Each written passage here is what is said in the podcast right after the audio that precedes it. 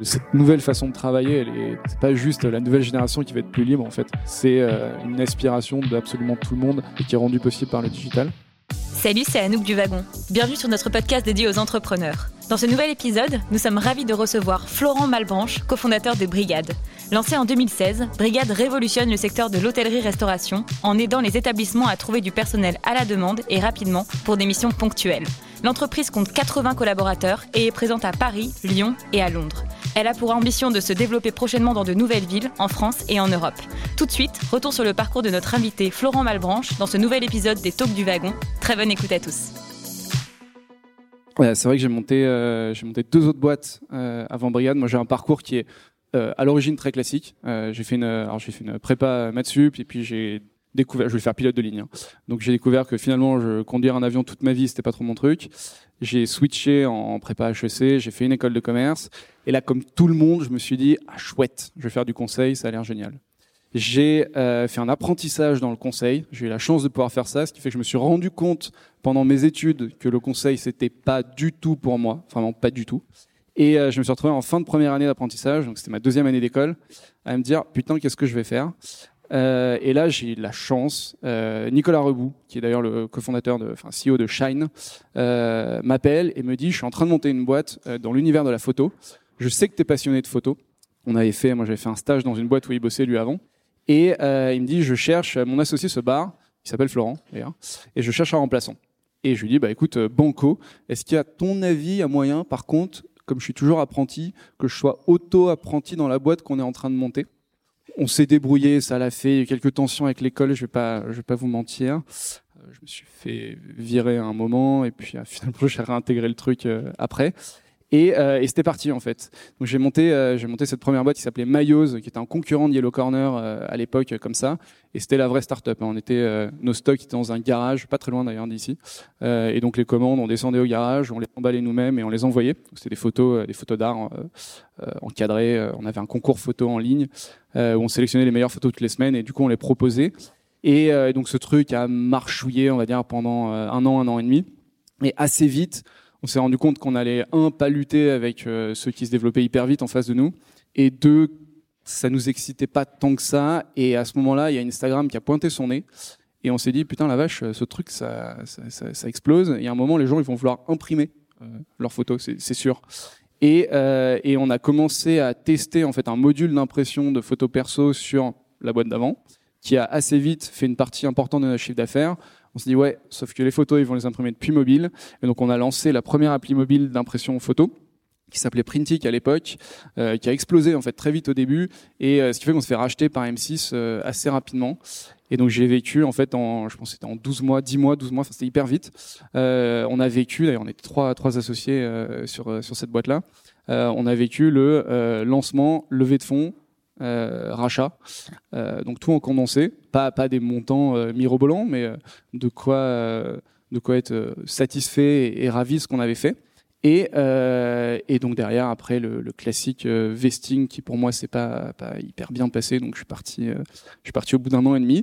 Et j'avais cette euh, passion de la restauration depuis toujours. J'avais investi dans quelques restos et ça coupait pas tous les week-ends. C'était tiens Flo, t'es pas dispo euh, pour venir nous filer un coup de main et, là il nous faut euh, un plongeur, un commis, un serveur. J'ai un peu tout fait pendant un temps.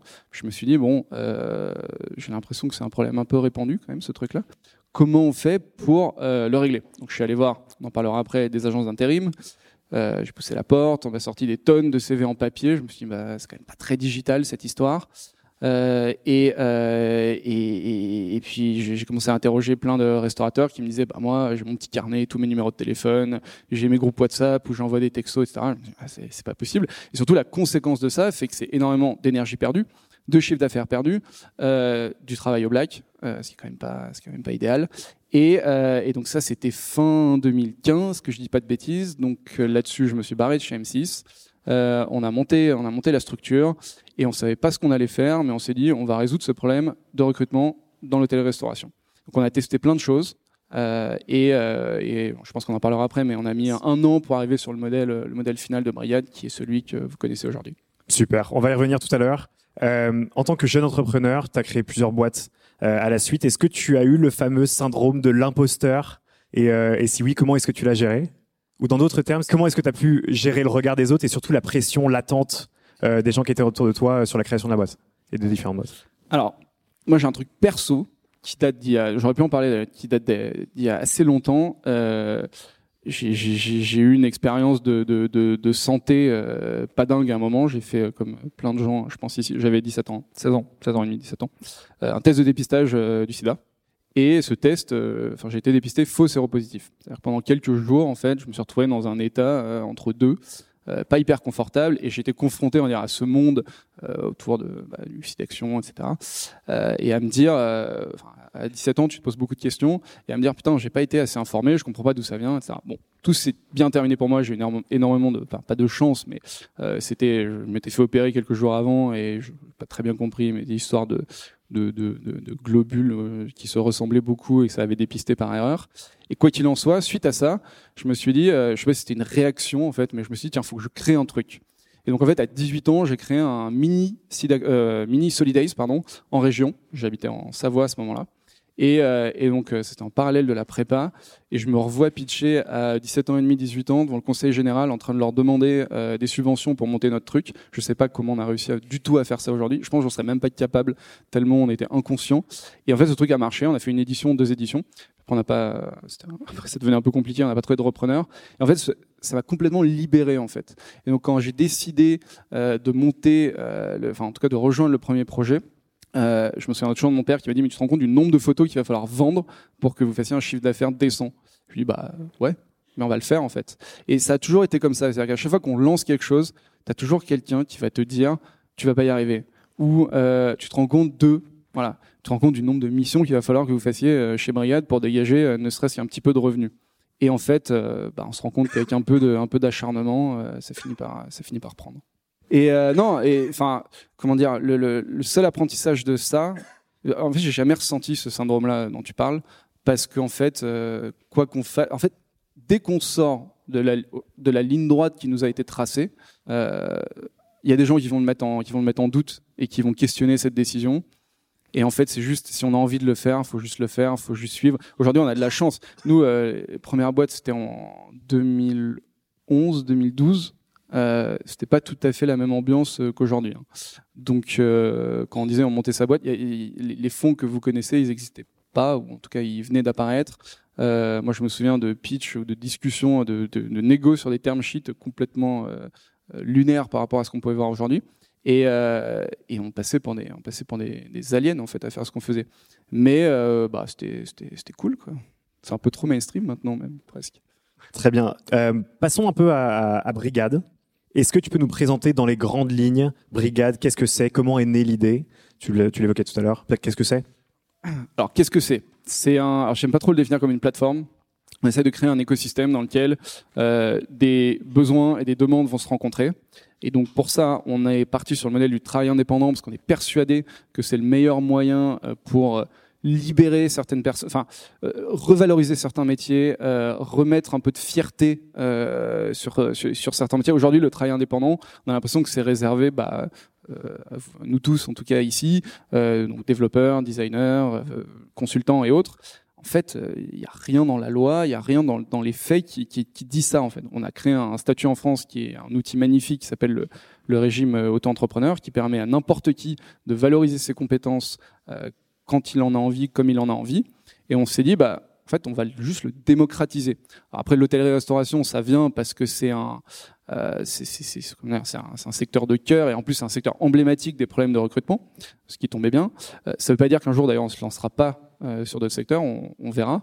Euh, quand, on a, en fait, une fois qu'on a mis le petit doigt dedans, on s'est rendu compte que le problème auquel on était confronté dans le, dans le secteur de l'hôtellerie-restauration était un problème qu'il y avait dans la logistique, dans la santé, dans l'éducation, dans la construction. Donc en fait, c'est un projet qui est absolument sans fin. Mais il faut rester concentré quand même au début, donc, euh, donc on reste, on reste là-dessus. Et donc le produit, il est hyper simple. C'est d'un côté des établissements qui postent euh, des demandes. Vraiment, la demande moyenne, c'est euh, il me faut quelqu'un pour 7-8 heures. C'est vraiment des demandes très très courtes. Et en face, des indépendants qui acceptent ou non ces missions. Donc ce sont les indépendants qui choisissent leur mission. Et la petite révolution qu'on a mis là-dedans, c'est que le entre guillemets donneur d'ordre en fait ne choisit pas qui vient travailler pour lui. Euh, et ça, autant vous dire qu'au début, il a fallu le pousser et l'expliquer. Comme on est une plateforme, on est au milieu, donc on est les mieux placés pour euh, savoir qui va être la bonne personne pour que la mission se, se passe le mieux, le, mieux possible. Et, euh, et aujourd'hui, ça, ça marche hyper bien. Donc on s'est lancé à Paris. Assez vite, on s'est développé sur Lyon. Euh, ensuite, on a voulu faire les, les gros kiekos et donc on s'est lancé en Angleterre. Euh, ça a été un peu dur, mais on est toujours vivant et maintenant ça marche bien.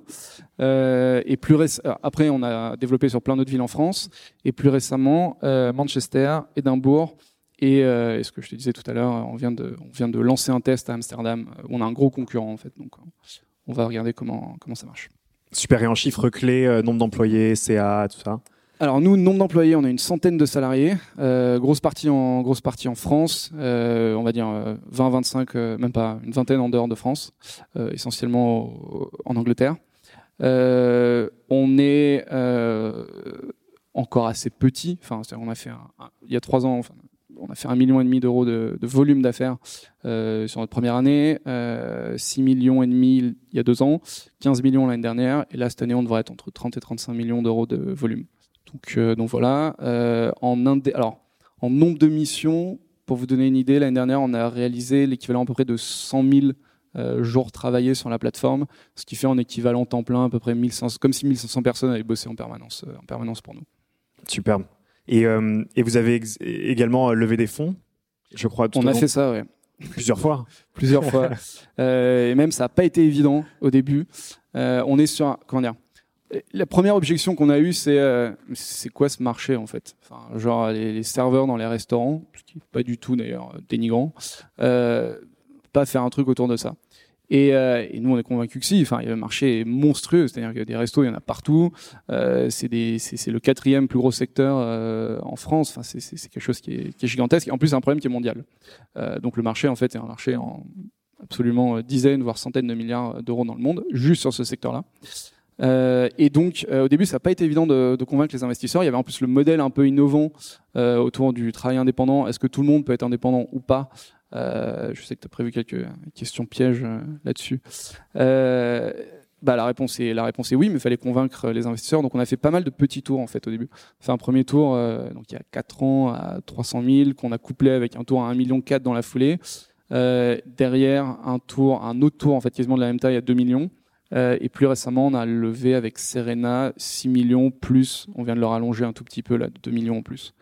Euh, donc voilà. Et là, on va commencer à bosser sur un gros tour. Très bien.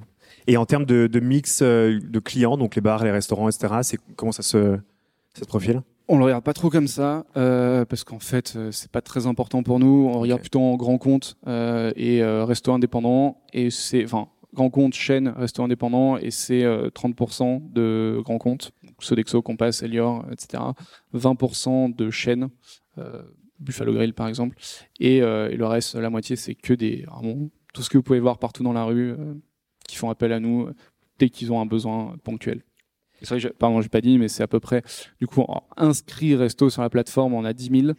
Euh, utilisateurs actifs par mois, c'est entre 1500 et 2000. Et euh, actifs euh, freelance sur la plateforme par mois, c'est 6000. Qui est en croissance par rapport à l'année dernière euh, Ah, c'est, on fait entre x2 et x3 tous les ans là, depuis le début. Super. J'aimerais revenir sur vos débuts chez Brigade, notamment sur votre association avec Jean, ton cofondateur. Est-ce que tu peux nous raconter un petit peu comment ça s'est passé euh, Comment est-ce que vous êtes répartis les rôles au début? Ouais, en fait, on n'était pas deux, on était trois.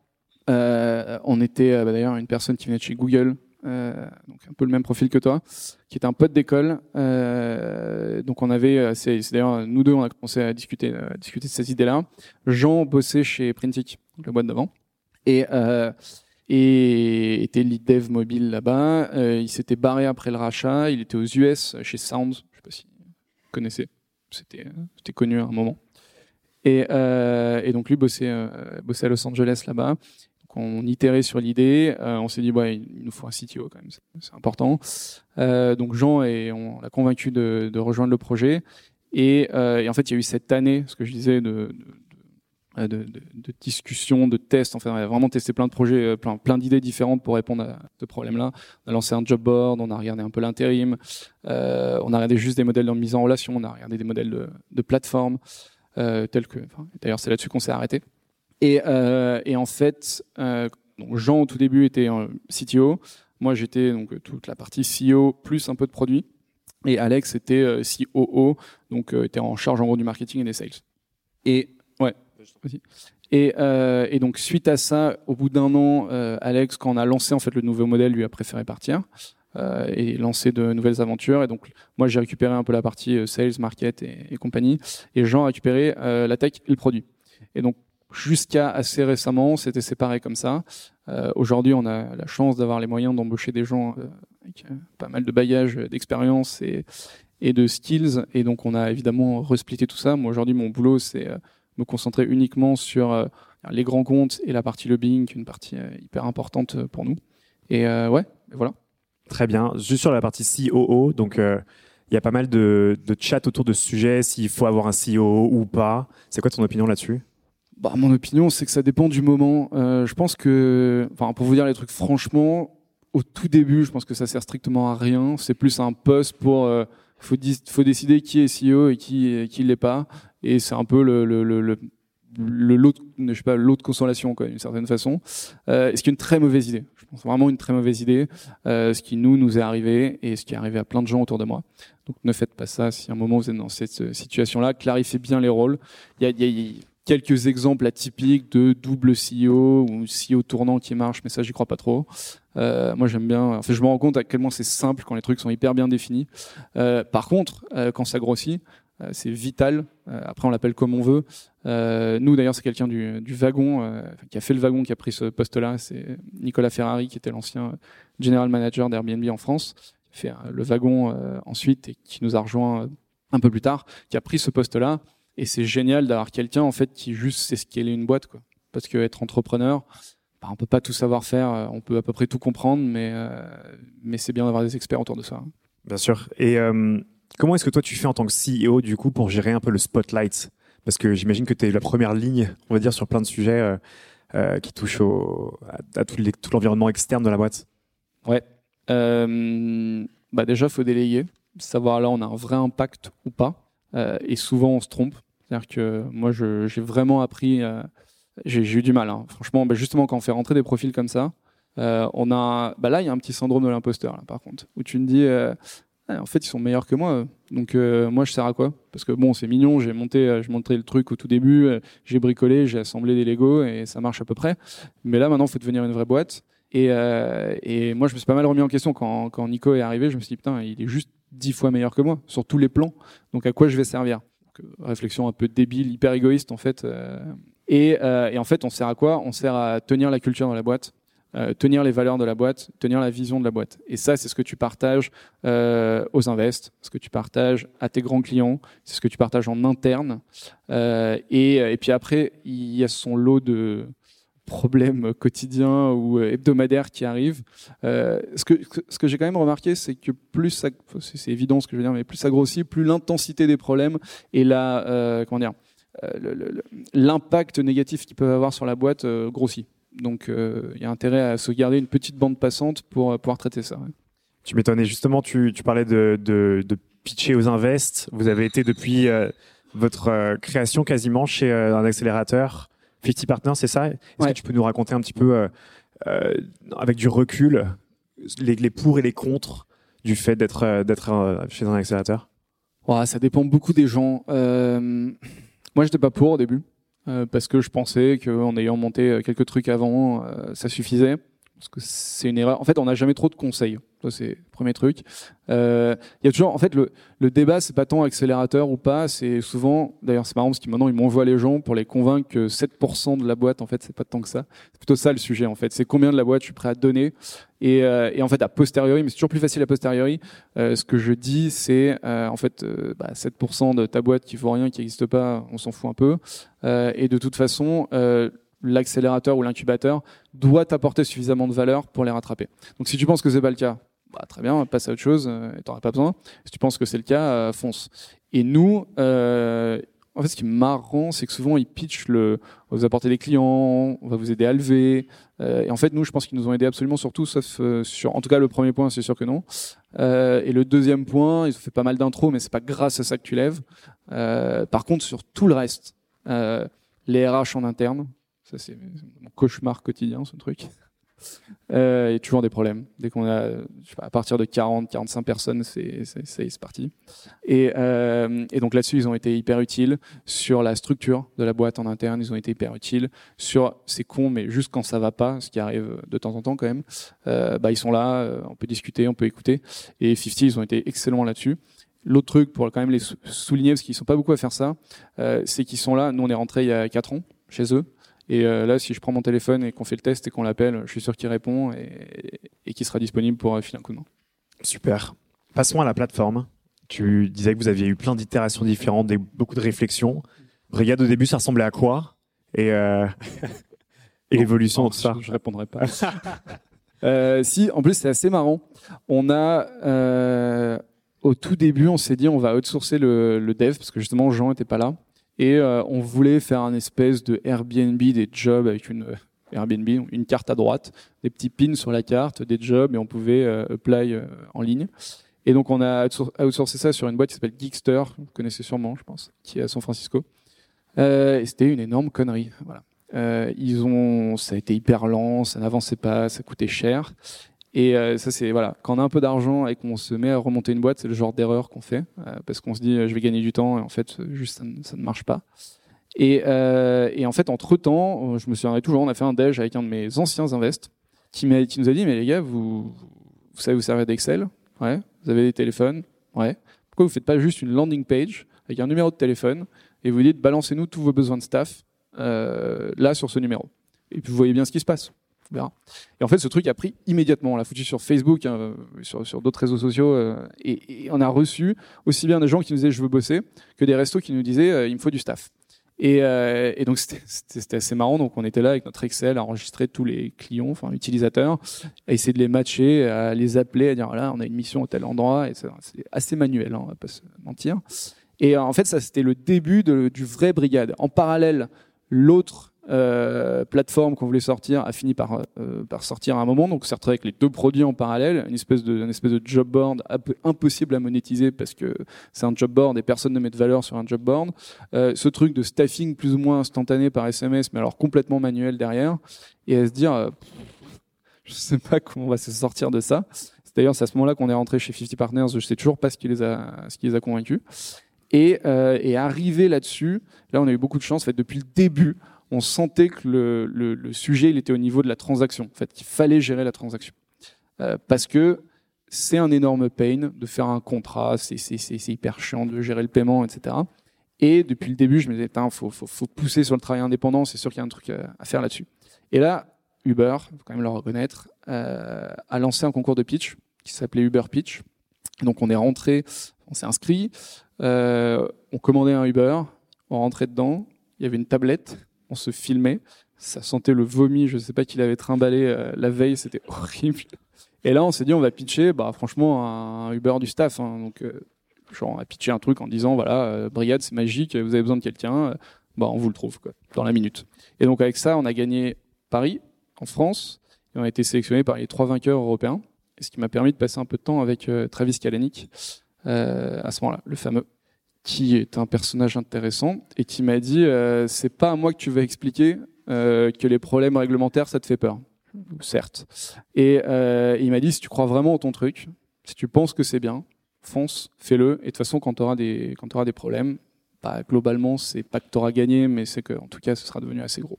Donc aujourd'hui on n'est pas du tout le Uber du staff pas du tout le Uber de l'intérim comme certains nous décrivent. On est ça a été un des éléments de réflexion qui ont fait partie de la constitution de la boîte. Je le précise parce que je suis sûr qu'ils vont, qu'ils vont écouter ce, podcast. Euh, et, euh, et, par contre, ce qui est magnifique, c'est, à quel point on peut utiliser la techno pour simplifier une mise en relation et une transaction, et à quel point toutes les économies qu'on va faire là-dessus, qui sont aujourd'hui en fait, euh, notamment dans ce secteur euh, qui quand même euh, commence à être un petit peu vieux, euh, sont manuelles. En fait, à quel point on va pouvoir exploser la qualité de service et couplé au travail indépendant, ça donne un truc absolument formidable. Et donc c'est là-dessus qu'on s'est dit, enfin c'est en rentrant, c'était à Berlin, en rentrant de Berlin, je me suis dit bon go en fait, on fonce. Donc on a ressorti notre nouvelle version de la plateforme. Donc on a absolument tout supprimé, euh, récupéré les quelques éléments qui nous servaient et lancé euh, très vite fait une version euh, même pas mobile, très longtemps à avoir une application. Euh, un site web et un service par SMS qui permettait de répondre aux missions par SMS. Et, euh, et le premier jour, on a fait plus de chiffre d'affaires que vraiment les 12 mois qui venaient de s'écouler. Et là, on s'est dit, OK, go, on fonce là-dessus, on bombarde. Et, et bah, depuis, c'est, puis ça se passe bien. En tout cas, génial. En tout cas, si euh, tu montes une autre boîte un jour, sache que tu n'auras pas besoin de d'outsourcer la partie dev. Tu peux, euh, tu peux euh, choisir parmi le pool de, de 75% des gens qui sont ici. Je, ne referai plus jamais ça, promis. Très bien. En tant que jeune entreprise, quelle stratégie est-ce que vous avez employée pour émerger, notamment, enfin, sur la partie marketing? J'imagine que ça a dû être compliqué. Bah on, est, on est en B2B, nous, hein, donc c'est un peu particulier. On n'a pas besoin, ce qui est absolument génial venant du B2C d'ailleurs, euh, où on se casse la tête pour choper des clients qui sont prêts à dépenser 10 euros tous les deux ans. Euh, là, euh, c'est mieux déjà. Donc aller chercher un client, c'est quand même beaucoup plus valorisant et rémunérateur. Le bouche à oreille fonctionne hyper bien. On a, on a un NPS qui est vraiment hallucinant, 85 de NPS.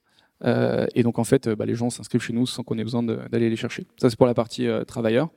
Pour la partie euh, restaurateur, c'est un peu manuel quand même. Faut, c'est pas une industrie hyper euh, digitale, donc faut y aller, faut leur expliquer. Mais ce qui est amusant, c'est qu'on voit vraiment les différents âges des villes. Donc Paris, qui est assez ancien, versus par exemple Amsterdam qu'on vient de lancer. le niveau d'éducation est pas du tout le même. À Paris aujourd'hui, dans ce milieu-là, tout le monde nous connaît, et c'est pas dur d'expliquer que ce qu'on fait, c'est bien et c'est utile. Et euh, est-ce que le réseau dans tout ça, ça a joué euh, ou pas trop? Pas pour la partie utilisateur, en vrai.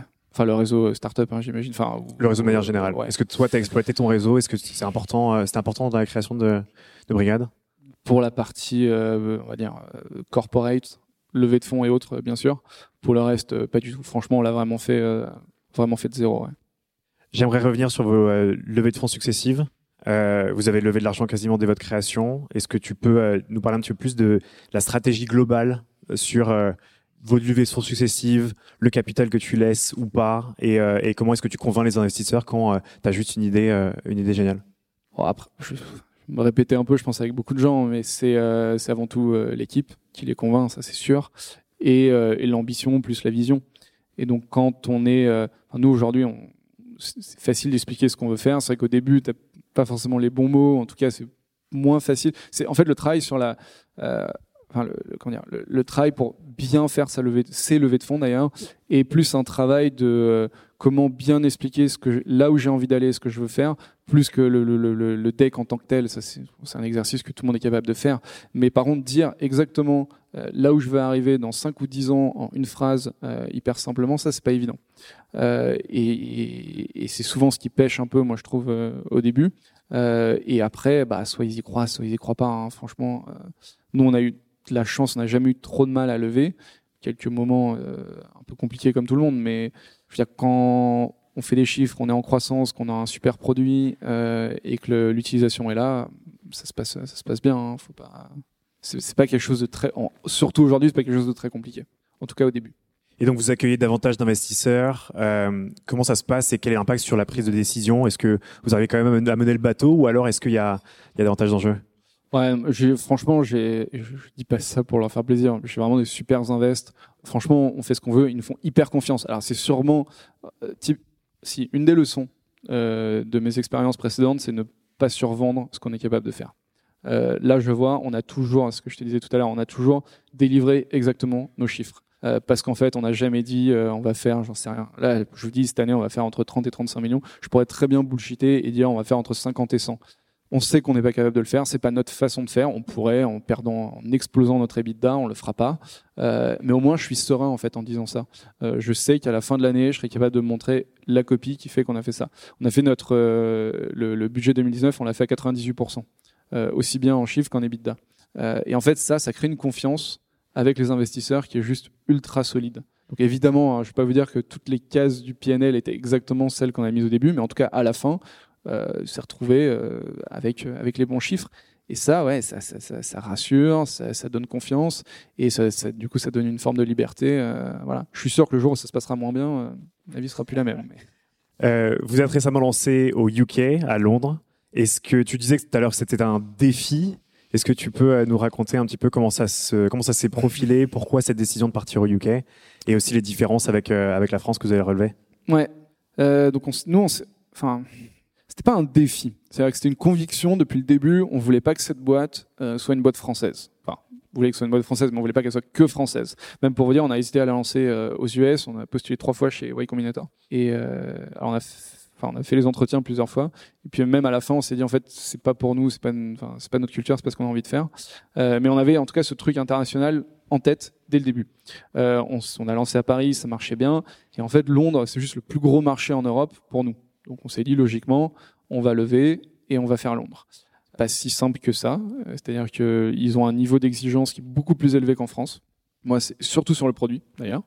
Euh, et on s'est, euh, je vous donne un exemple tout bête. On se lance. Ça, c'est pas tant le problème, n'est pas tant business. Hein.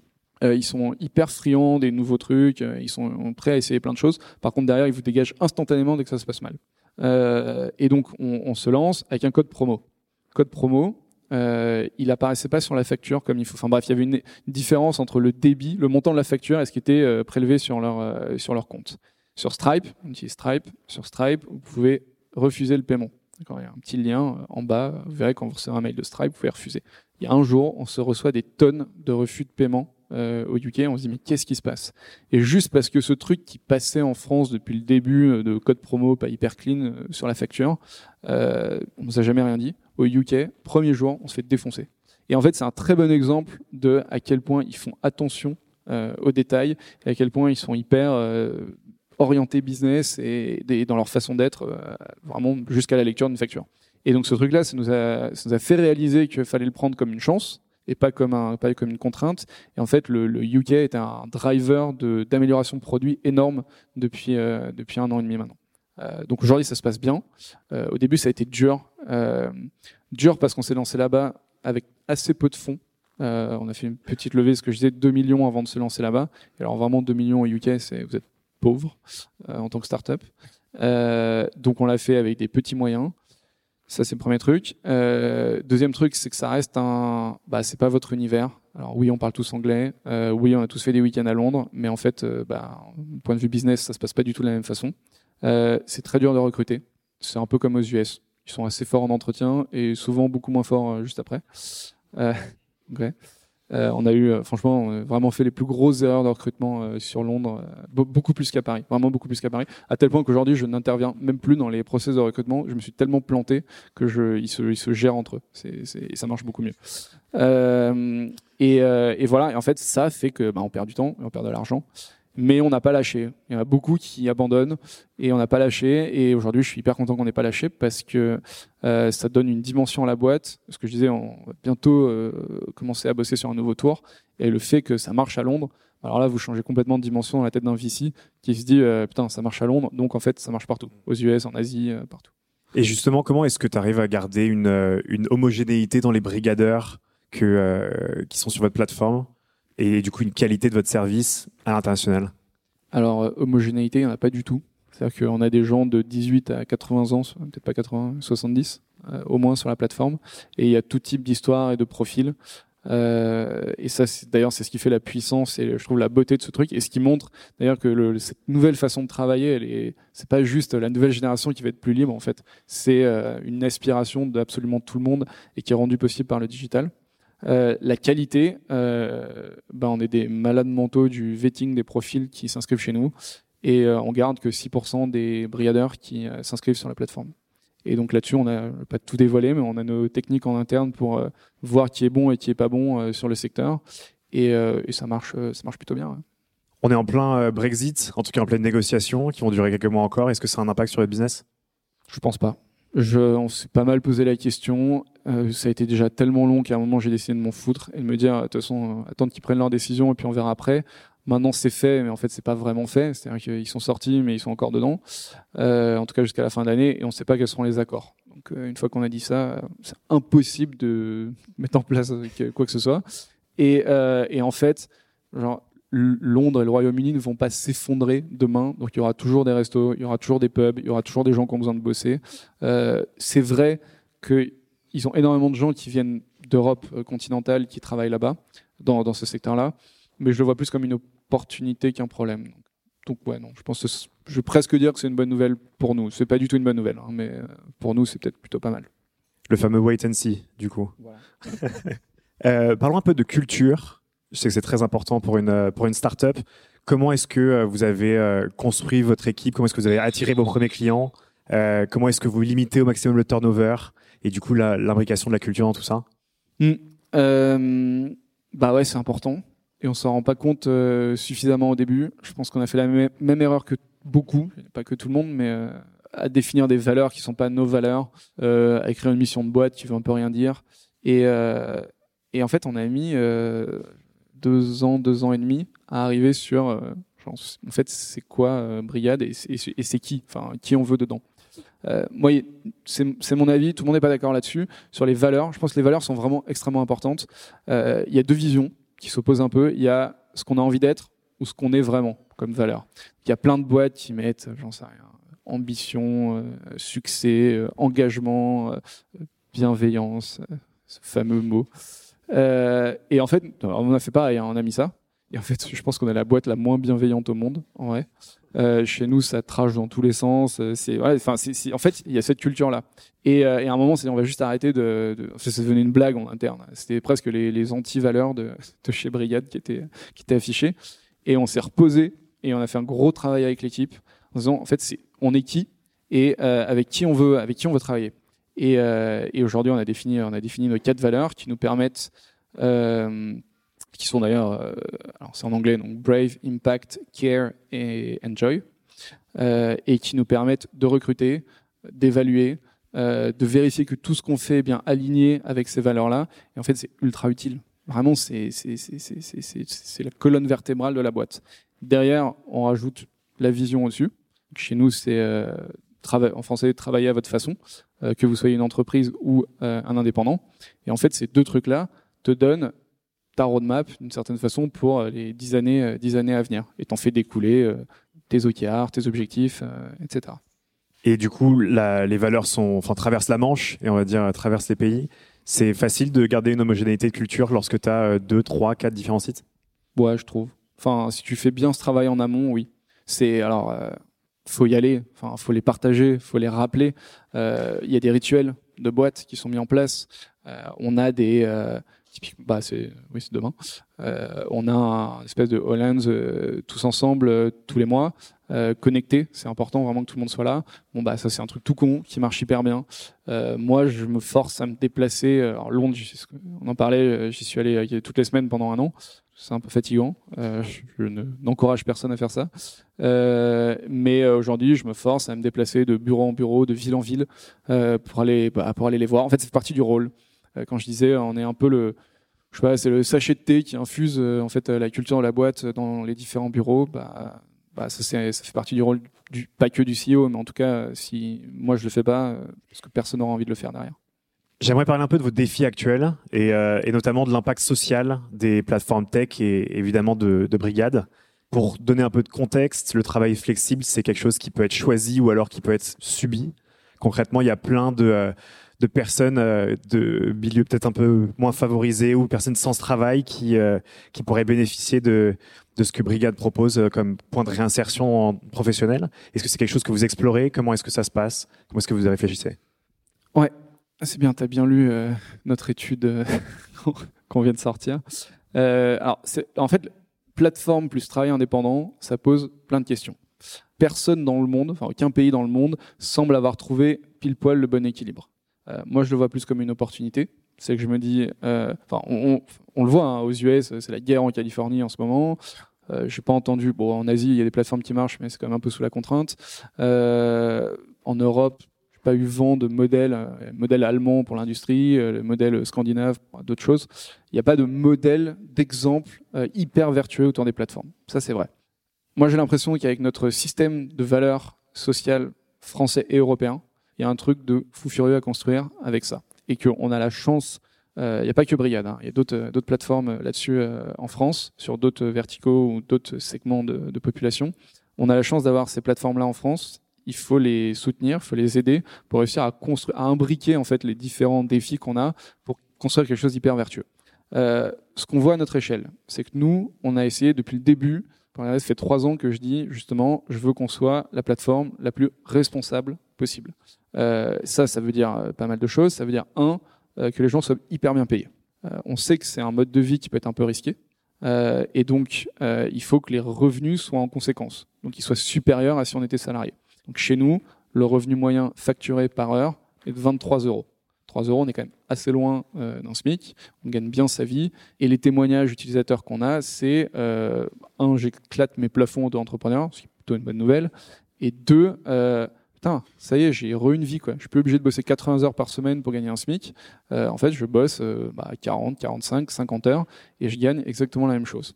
Donc c'est quand même, euh, c'est quand même plutôt, euh, plutôt positif. Deuxième élément, c'est que pour moi, les plateformes, elles ont, en fait, on peut pas dire, je fais juste de la mise en relation, je suis pas responsable de ce qui se passe chez moi. Moi, j'y crois pas. Euh, mes avocats n'aiment pas trop quand je dis ça, mais je suis persuadé qu'on a un rôle à jouer pour justement créer cet écosystème. C'est pour ça que j'aime pas trop parler de plateforme, mais plutôt d'écosystème dans lequel tout se passe le mieux possible. Et donc ça, c'est des partenariats, partenariats avec euh, Alan par exemple, où nous on prend en charge une partie de la mutuelle, euh, des partenariats avec des fournisseurs de matériel, c'est hyper important pour euh, pour notre population. Ils ont besoin d'acheter des couteaux, des vestes, des chaussures de sécurité, des choses comme ça. Donc ça, c'est un deuxième, un deuxième pilier. Il y a d'ailleurs là-dedans, on peut aussi rentrer tout ce qui est accompagnement pour l'accès au logement, l'accès au crédit, qui sont aussi des problèmes pour les pour les indépendants. Donc tout ça, on fait. Et il y a un dernier pan qui est vraiment le plus important, c'est la formation. C'est comment on fait en sorte que les indépendants continuent euh, de se former et euh, comment on intègre la plateforme là-dedans. Moi, quelque chose que je défends, c'est qu'il faut absolument que les plateformes puissent euh, aujourd'hui contribuer et payer, enfin alimenter le, fameux CPF qui, vient de, sortir. Ça, faut qu'on puisse le faire. Aujourd'hui, on ne peut pas le faire. Donc nous, ce qu'on fait entre guillemets pour remplacer ça, c'est qu'on propose nos propres formations. Donc on a plein de formations qui sont mises en place là depuis un an et demi, un an et demi, deux ans qu'on fait ça.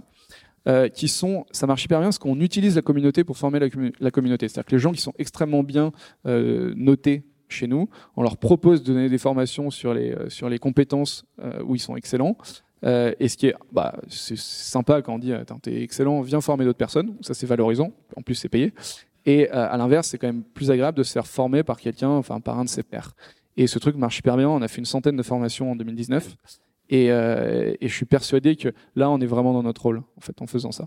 Donc pour moi, l'impact, il est ultra positif. Si évidemment toutes ces conditions sont réunies, bien sûr qu'on peut en abuser, qu'on peut exploiter les gens via ce via ce modèle-là, c'est pas le sujet.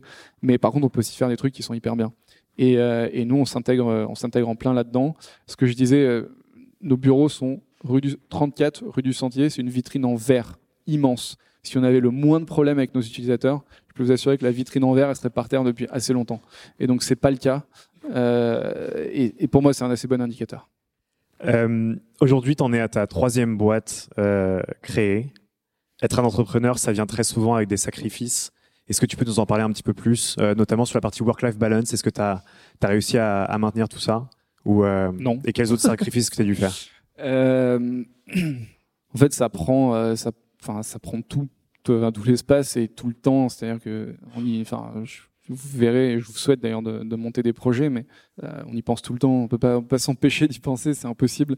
Euh, en plus, la restauration, tu dire qu'on y pense beaucoup, parce que même quand on sort, il y a toujours un de tes potes qui fait ah, "Attends, c'est pas un client là, ici aussi, tu veux pas lui pitcher? Ah, Ta gueule, j'en peux plus." Euh, donc, euh, donc c'est vraiment non-stop. Euh, et je pense que ça, faut l'accepter dès le début. Moi, je suis pas trop du genre à lutter, à lutter là-dessus. Après, euh, c'est complètement compatible avec plein de trucs. Hein. J'ai des potes qui montent leur boîte, qui ont des enfants. Euh, moi, j'ai une, j'ai une vie de couple tout à fait normale. Je vois mes amis beaucoup moins que certains, mais je les vois. Euh, et en fait, je pense qu'il faut, faut expliquer, euh, faut expliquer aux gens autour de soi que bah ouais, j'ai un peu moins de temps dispo que la moyenne, euh, mais en fait, faut, bah, le temps qu'on a, faut l'utiliser à bon escient. Euh, faut faire du sport, c'est important. Euh, faut s'aérer, faut faire des breaks. prenez des vacances. Euh, c'est, les moments en plus on est le plus productif euh, parce que quand on revient, on est tellement au taquet que euh, que voilà. Donc ouais, j'ai pas de conseils très originaux. Faut, moi en tout cas, je marche énormément par phase. Donc il y a des phases, je suis à fond. Là, je suis dans une phase où je suis cramé. donc je pars en vacances jeudi soir et je sais que je vais revenir, je vais revenir à fond. Et, et puis voilà quoi. Il y a des gens qui sont beaucoup plus réguliers. Je pense qu'il faut s'écouter, ça c'est sûr. Très bien. Euh, le wagon forme de, nouveaux, enfin, de futurs entrepreneurs. Est-ce que tu as un dernier conseil à leur donner euh, pour ceux qui veulent se lancer? Ouais, j'en ai deux, trois peut-être même. Euh, trouvez les bonnes personnes pour vous lancer. Trouvez le, prenez le temps, prenez le temps d'être sûr que vous êtes avec les bonnes personnes. C'est le premier. Deuxième, attaquez-vous à un vrai problème.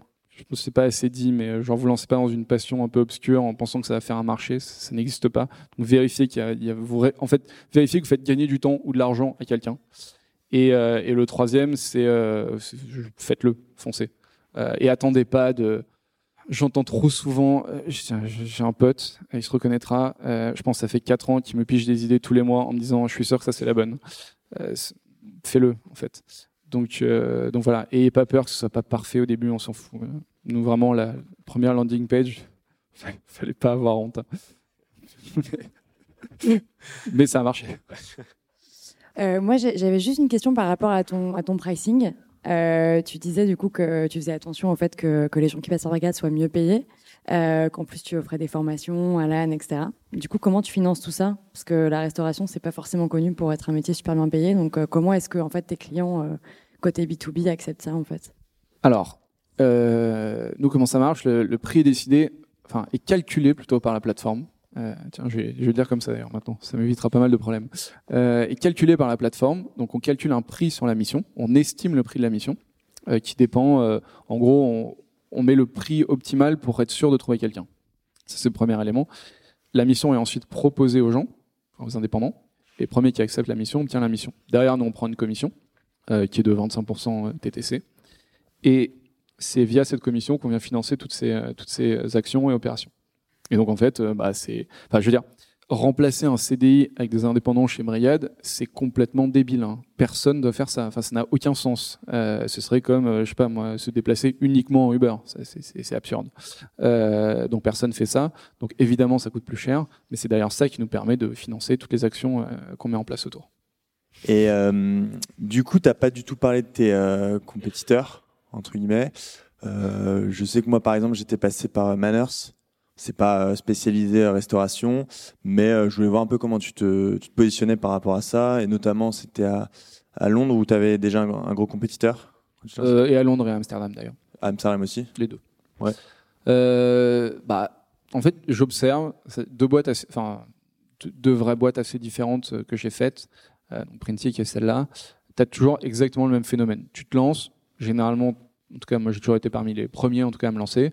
Derrière, tu as une vague, mais quelques premiers articles, French Web, Madines, etc. Alors là, derrière, c'est la rafale de concurrents. Et vraiment, ça monte à 15, 20, 25 concurrents.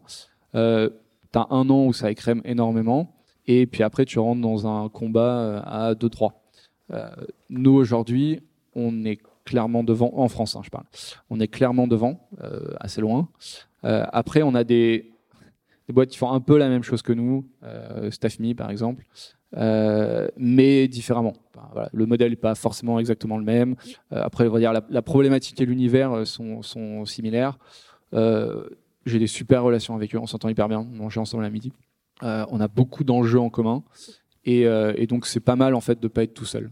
Après, sur les pays étrangers, c'est plus dur déjà d'avoir des relations avec eux, je trouve.